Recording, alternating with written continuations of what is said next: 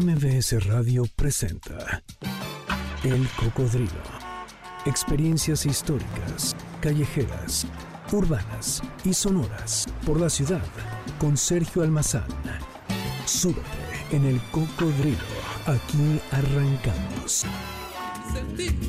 El reloj de la Torre Latinoamericana está marcando las 22 horas con 6 minutos en este jueves 7 de septiembre del año 2023 y hemos abierto este espacio para dedicarle de aquí hasta donde se haya ido a bailar alguna sevillana, esta enorme cantante y actriz española María Jiménez, que justamente la mañana de hoy despertamos con la noticia de su fallecimiento. Así es que eh, vaya de aquí y hasta donde nos dejó el enorme legado musical la cantante, actriz y bailaora María Jiménez Gallego.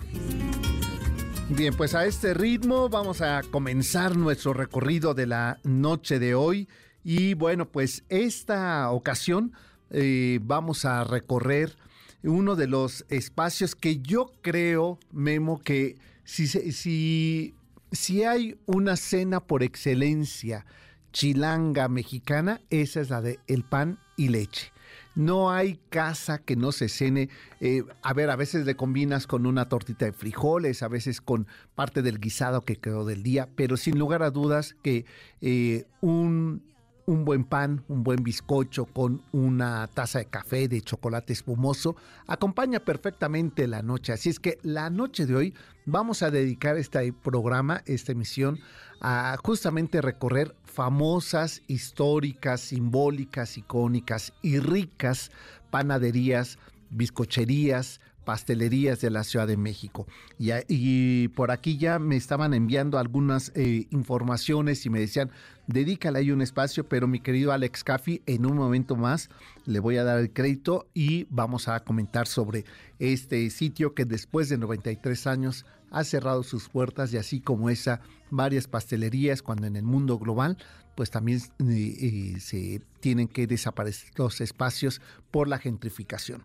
Pues sean bienvenidos. ¿Cuál es su pan preferido?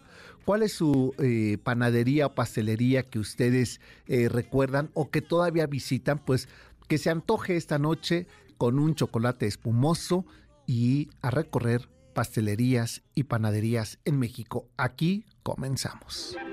¿Cómo identificamos que cerca de la calle, del barrio, de la zona donde nosotros nos movemos hay una panadería, una pastelería por su olor, aunque muchas de estas eh, de estos sitios eh, este, expendios de pan el día de hoy solamente hacen eso, distribuyen y venden pan, todavía hay algunas de los barrios que siguen en la parte trasera de estos lugares donde están las vitrinas con las charolas de lo mismo eh, orejas que conchas o bolillos, pues están los hornos y desde ahí se dejan escapar embriagantes olores a azúcar, a mantequilla o de levadura. Así son en lugares icónicos de esta ciudad, las panaderías. Eh, la enorme gastronomía y la enorme diversidad de la gastronomía mexicana incluye en su memoria histórica, sin lugar a dudas, el pan. Este pan, eh, que lo mismo puede ser de sal, de agua, de pulque, eh, este, lo mismo puede ser solamente huevo y mantequilla o levadura, que la famosa este, masa madre. Pues eh, durante la conquista, los hornos familiares, eh, de, sobre todo de familias criollas y españolas, comenzaron así a eh, dejar escapar de esos gruesos muros de las casonas y en especial de las cocinas, tanto de conventos como de casas virreinales, los olores que despedían esos panes. Aunque eran unos panes incipientes, por no decir que insípidos, porque no se contaba todavía con los eh, recursos suficientes y necesarios para mezclarlos y convertir esto en lo que más tarde sería una industria. Sin embargo, sí hay que decir que desde 1524 hay registro de los primeros eh, servicios de pan que se eh, ofrecían en las mesas criollas. ¿Por qué resulta tan importante dentro de la historia de la gastronomía, de la, de la colonia y de la conquista el pan? Porque hasta antes de la llegada de los españoles, pues en América no eh, había harinas de trigo. El trigo no estaba dentro de la dieta y de los eh, productos eh, alimenticios de, México y de América. Pero sin embargo sí había una masa de maíz que, con la que se hacían tortillas llamadas cocoli, que son de lo que derivan los cocoles. Eran este como una especie de tamal de, solamente de masa de este de maíz y encima se le ponía ajonjolí este, que en realidad más bien se le ponía el amaranto y, eh, y, este se, se, acostumbraba en muy pocas ocasiones para las fiestas, eh, sobre todo de las ceremonias eh, religiosas mesoamericanas.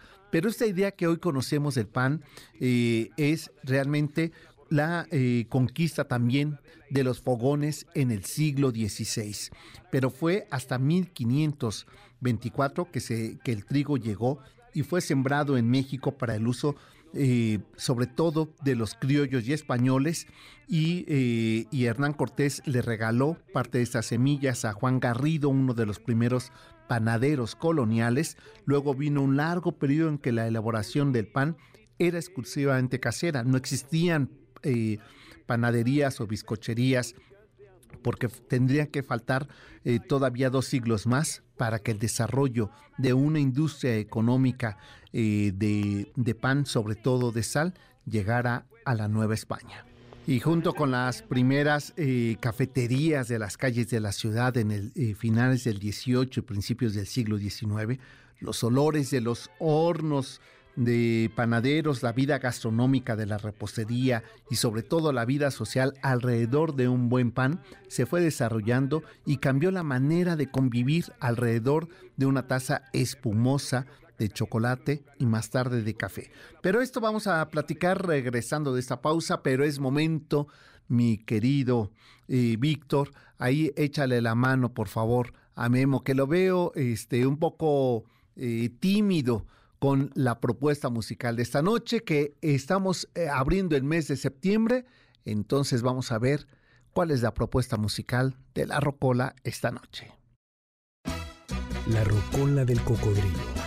Jesús Antonio Echeverría Román, que nació un 5 de septiembre en la Ciudad de México, es autor de un extenso repertorio de obras para orquesta sinfónica y ensambles de cámara, ciclos de canciones y música coral e incidental para cine y teatro.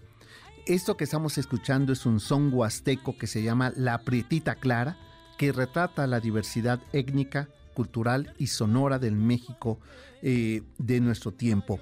Es uno de los temas que a Frida Kahlo era de sus consentidos este son huasteco, que incluso dicen que en la primera boda con Diego, Frida pidió que se le interpretara esa canción que ella siempre dijo que había sido escrita para ella.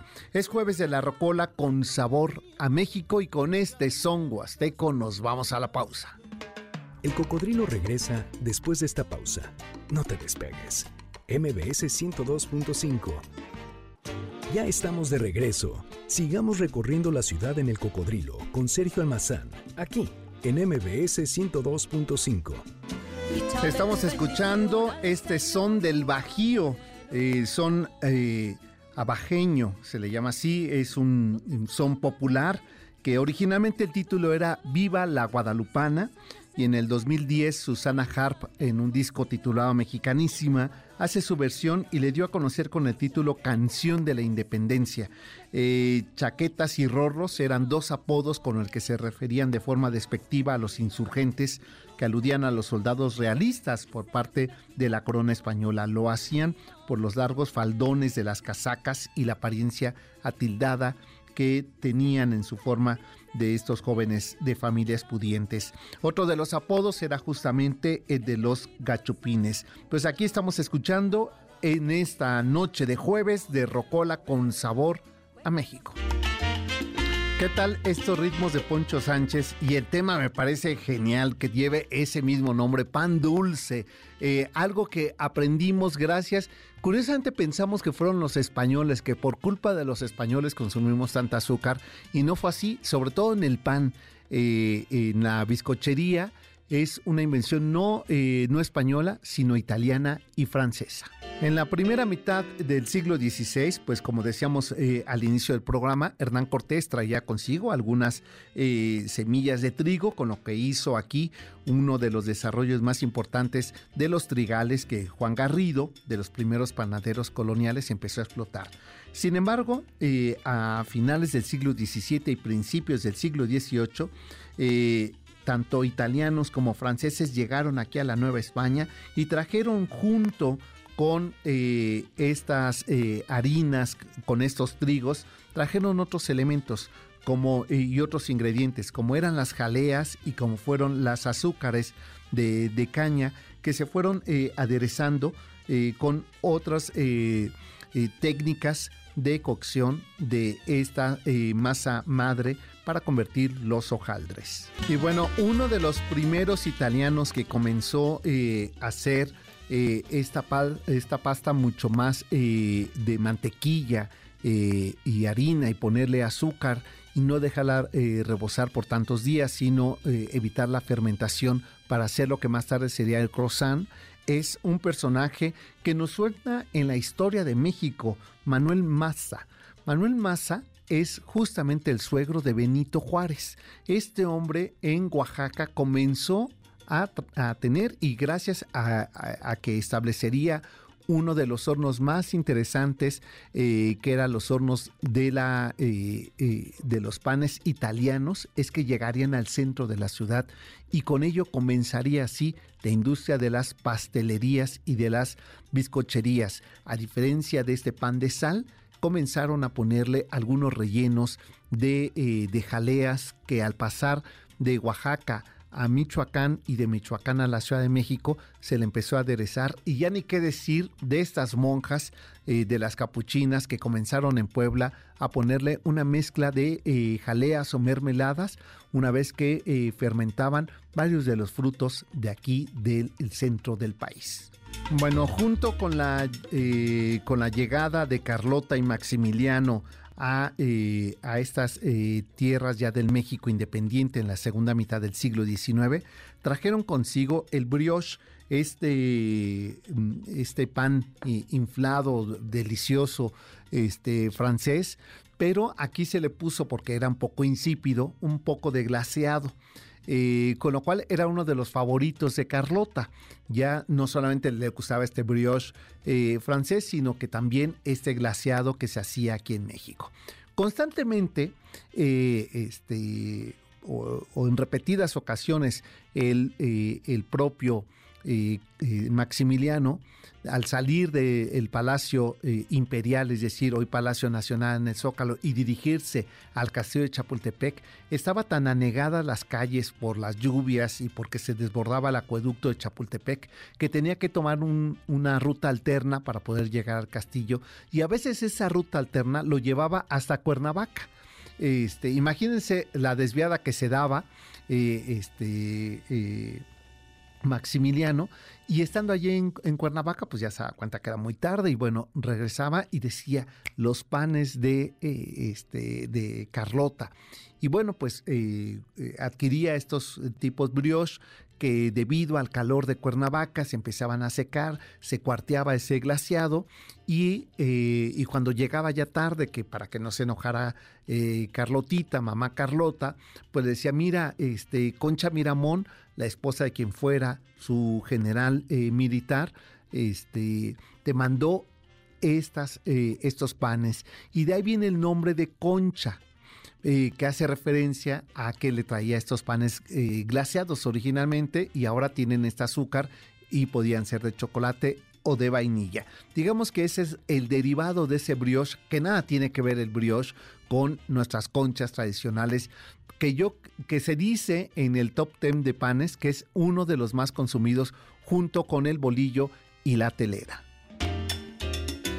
Dice Memo que no sabe si este que a quienes le preguntamos para saber en esa encuesta, porque él tiene sus dudas de que sea uno de los panes. Lo que pasa es que tú te quedaste con la concha tradicional, pero ¿qué tal la que va rellena de frijoles? O la que va rellena de chilaquiles, o la que va rellena de natas. Eh, ya hace uno, bueno, eh, donde yo vivo, a dos eh, edificios, pusieron las Santas Conchas. No sé el éxito que tiene el lugar. Yo también tengo mis dudas con la concha. No es mi pan favorito, aunque sí es uno de los que más consumo. Pero según este, la industria panadera en México, es de las piezas de pan que más se consumen en este país.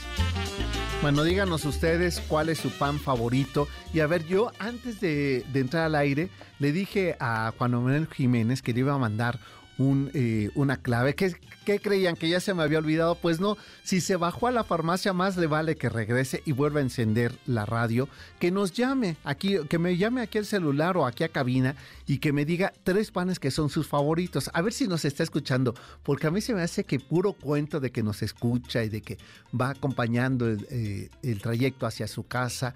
Este, no lo sé, yo tengo mis dudas, pero a ver que nos llame 51 66 1025 también para que ustedes nos llamen y regresando hablaremos de la Vasconia, que es una de las primeras pastelerías en México. Eh, y tiene una particularidad, porque se vuelve la primera y la más histórica, de eso vamos a platicar, y de otras eh, pastelerías más. Pues momento de hacer la pausa, eh, este, mi Memo, y ahora nos vamos a ir con uno de mis actores favoritos del cine mexicano, que también fue un gran, gran compositor musical. Me voy lejos de Esta es una, de verdad, una super rola. Es el, eh, el compositor, eh, es Joaquín Pardavé, este actor que tanto nos hizo reír con sus películas, eh, haciéndolo de un libanés este, al lado de Sara García, ¿no?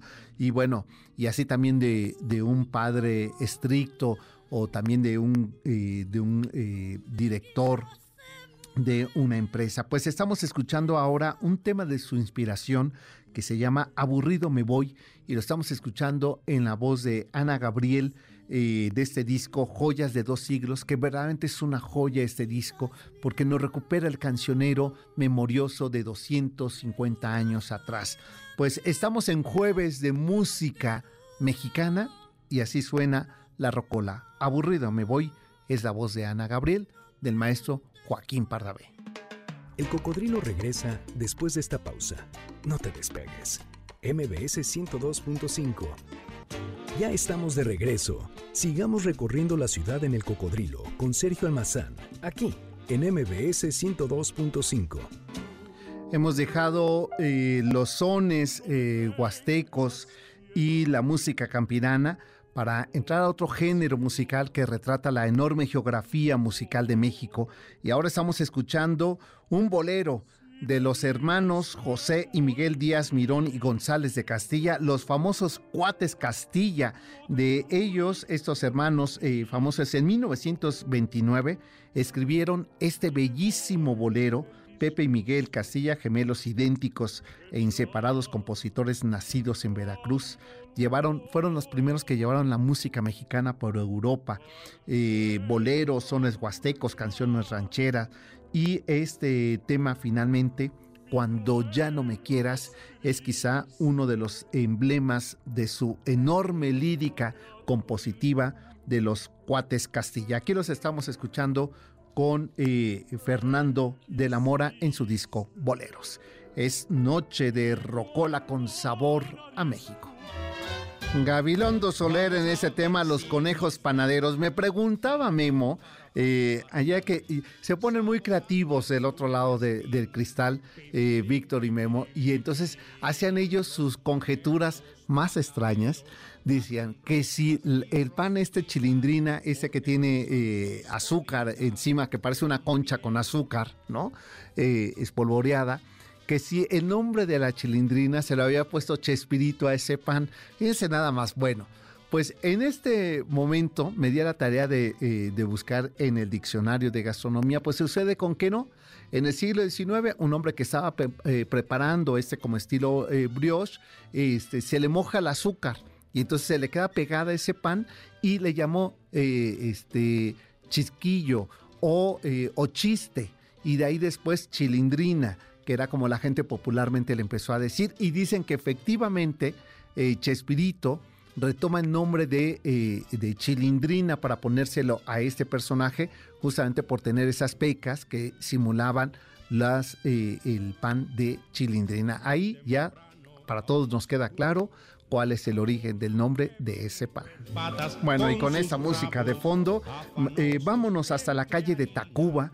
Eh, casi esquina eh, Palma, porque ahí en esa esquina todavía se conserva, yo creo que un poco resistiendo al orgullo del origen de una de las panaderías más emblemáticas que tuvo y de las primeras ya de manera comercial y públicas que tuvo la Ciudad de México. Y se trata de una familia eh, vasca que este pues que eran estas enormes familias que contribuyeron durante la época colonial a, eh, poner eh, educación y preparación a niñas expósitas, es decir, a niñas en desgracia. De ahí el Colegio de las Vizcaínas es justamente obra de estas familias vascas. Eh, y bueno, pues así establecieron estas familias vascas uno de los primeros lugares panaderos en México, que es Vasconia que es sinónimo de pan y ha sido referente por más de 140 años este sitio. Eh, este, y que, bueno, además eh, fueron los primeros en tener vitrinas, con lo cual cuando uno pasaba por esa calle podía ver en aparadores los eh, bizcochos y el pan francés o el pan salado, con el cual invitaba a los transeúntes a que eh, ingresaran al lugar y pudieran adquirir algunos de estos eh, pasteles y panes. Originalmente se llamaba la bizcochería La Vasconia. Y bueno, ha podido sobrevivir porque tiene ahí una pollería, ¿no? Este, más bien una rosticería, más que pollería, rosticería y una cafetería que han puesto en estos días y bueno, pues con ello ha resistido. Quizá no sea ahora uno de los mejores lugares para eh, comprar pan, pero tan solo la nostalgia de ese lugar. Ha desaparecido su letrero original que todavía hasta antes de la pandemia lo tenía y tenía ahí este bizcochería Vasconia eh, y, y, un poquito más tarde competiría a unas calles más adelante con otro lugar que fue también uno de los emblemas que está por cumplir 100 años, que es sin lugar a dudas la pastelería ideal, que según en, eh, en palabras de, este, de Memo, es de las mejores. Lo que es no tener gusto, Víctor, pero no vamos a ser ni tú ni yo los que lo juzguemos, y menos al aire, ¿verdad? Los bueno, otra de las grandes pastelerías que llegaron hace casi 40 años, 140 eh, años, perdón, a México, es sin lugar a dudas el Globo esta pastelería que trajo una familia italiana, la familia Tenconi, entre las calles de San Francisco y Coliseo Viejo, hoy la llamada calle Madero e Isabela Católica, en el mero corazón de la Ciudad de México se estableció la primera pastelería eh, bizcochera de, eh, México, eh, de de estilo italiano, donde trajeron por primera vez el croissant, donde también el, brioche y donde uno de los eh, panes íconos de este lugar, que bueno, y que lleva el nombre justamente por esta unificación de Italia, que eh, es el Garibaldi este panque con chochos encima, ¿no? Que y un poco de miel, este, que se convirtió en un referente de, la, de esta pastelería, el Globo. Ahí en, la, en el siglo XIX era muy frecuente también porque ahí nació en este lugar, aunque por ahí un café este, se adjudicaba la, este, el nacimiento de ese, de ese platillo, pero en realidad surgió aquí en, las, en el globo que eh, fueron los molletes, no estos que ustedes ya se comen, ese era con un eh, pedazo de, eh, baguette, este, donde se le, se le ponía un, un poco de queso crema y, este, y un poco de alubias, no llevaba exactamente los frijoles con los que ahora lo acompañamos, ni el pico de gallo, encima tenía un poco de jamón serrano y era una de las eh, grandes delicias que ofrecía esta pastelería del globo. Giovanni Lapose, el auténtico creador del famoso Garibaldi, este bizcocho favorito este, de la pastelería, fue un italiano nacido en Corio en el año de 1879 y fue un gran confitero especialista en dulces, chocolates y pastelería, quien a los 21 años llegaría aquí a México para trabajar en el salón de té llamado El Globo abandonó el país por motivos de la Revolución Mexicana, pero más tarde regresó para reabrir justamente estas pastelerías del globo y crear el maravilloso pan con chochitos, mejor conocido como Garibaldi. Bueno, mira, eh, Memo, tú que le estás haciendo el feo a la gente que, eh, que le gustan los, este, las conchas, por aquí me estaban escribiendo. Eh, Rosalina Piñera, que te envió muchos besos y saludos, espero que pronto nos veamos. Dice, me encanta el cubilete de queso, la concha y la mantecada. Eh, son los eh, tres eh, favoritos de Rosalina. Y bueno, también, por supuesto, el pan, dice, el pan de los pueblos, este pan que se hace de agua. ¿Y qué tal este pan de agua que se hace en Oaxaca? que es como una especie de concha con un niño envuelto encima decorado y que se este, chopea en chocolate, por eso de ahí se dice chopear, este, la sopa es sopear y eh, el chocolate es chopear y que sabe delicioso. Yo creo que solamente ahí en esa región de Oaxaca se hace ese pan. Y hay otro pan de pulque, no sé si ustedes lo recordarán, ¿no? Que en Hidalgo es muy eh, famoso consumir este pan de pulque y que eh, también en las fiestas patronales de Xochimilco muy frecuente encontrar el pan de pulque. Vamos a nuestra última pausa de esta noche y ya se me antojó cenar un, pan y aunque le moleste una conchita no me vendría nada mal.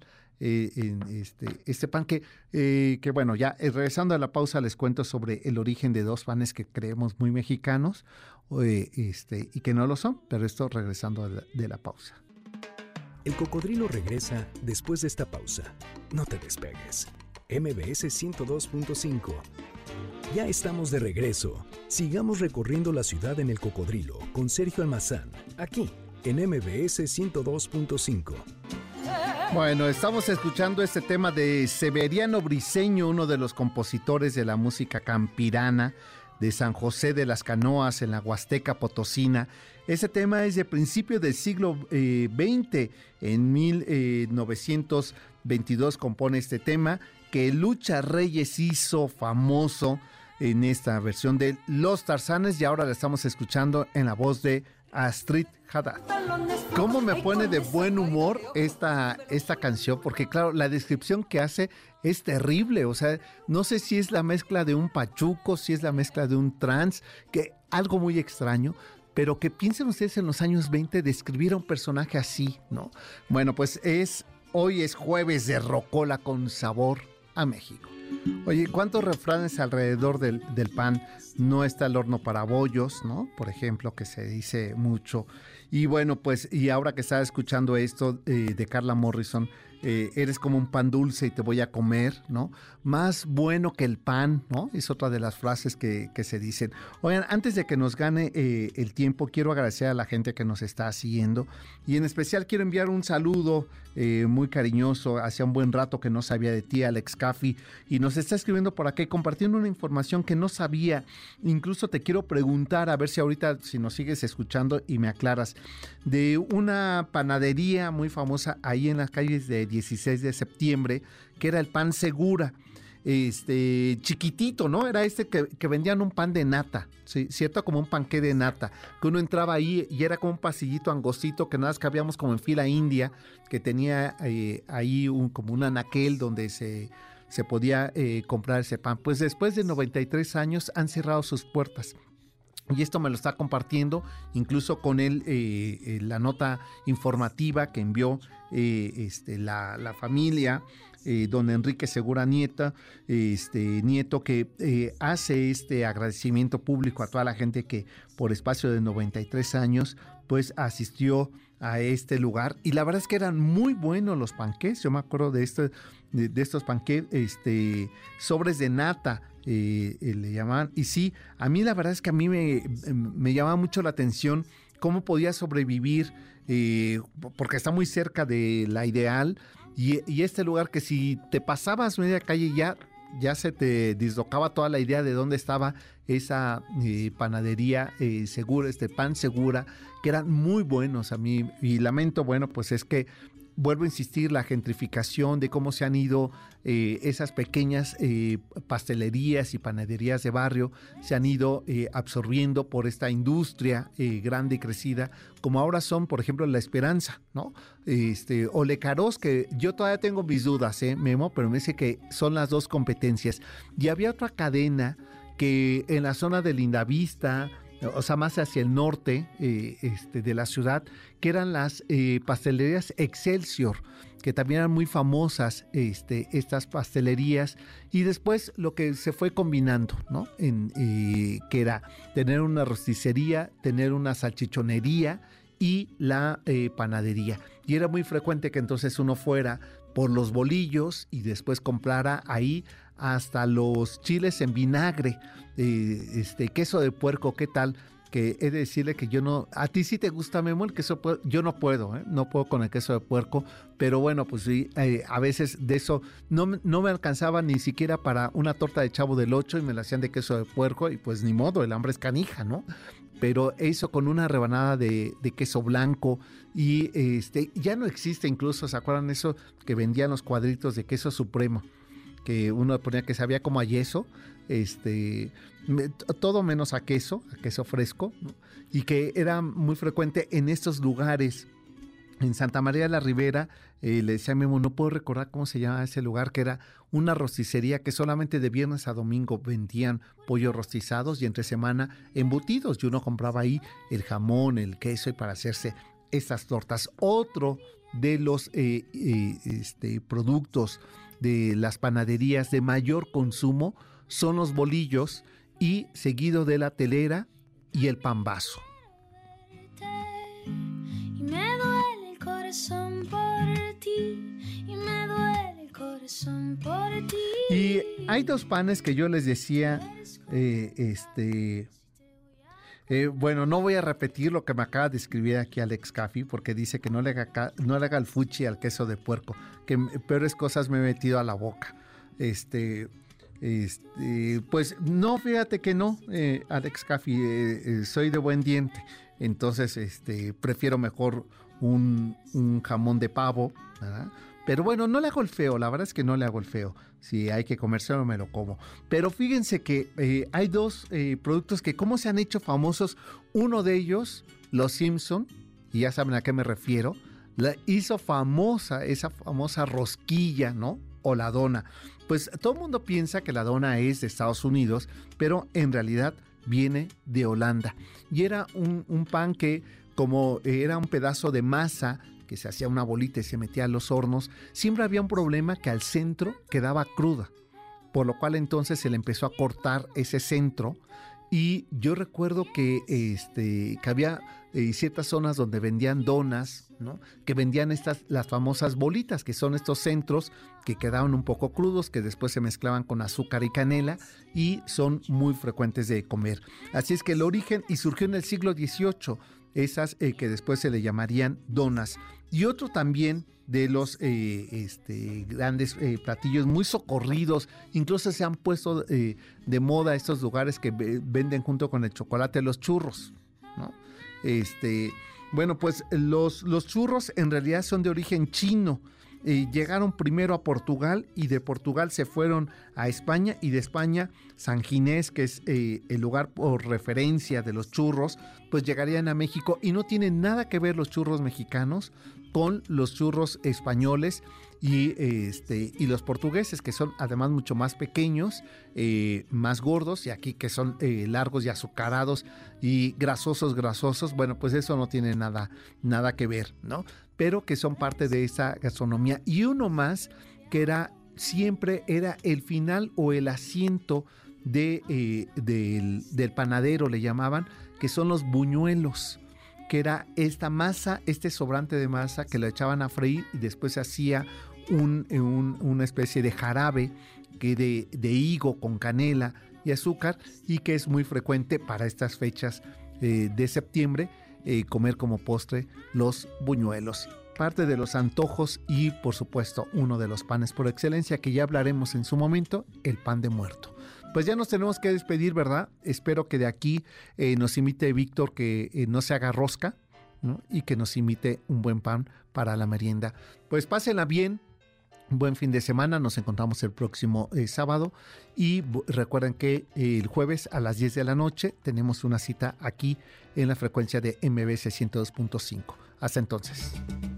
MBS Radio presentó El Cocodrilo. Experiencias históricas, callejeras, urbanas y sonoras por la ciudad. Sóbete en El Cocodrilo. Nos escuchamos el próximo sábado aquí en MBS 102.5.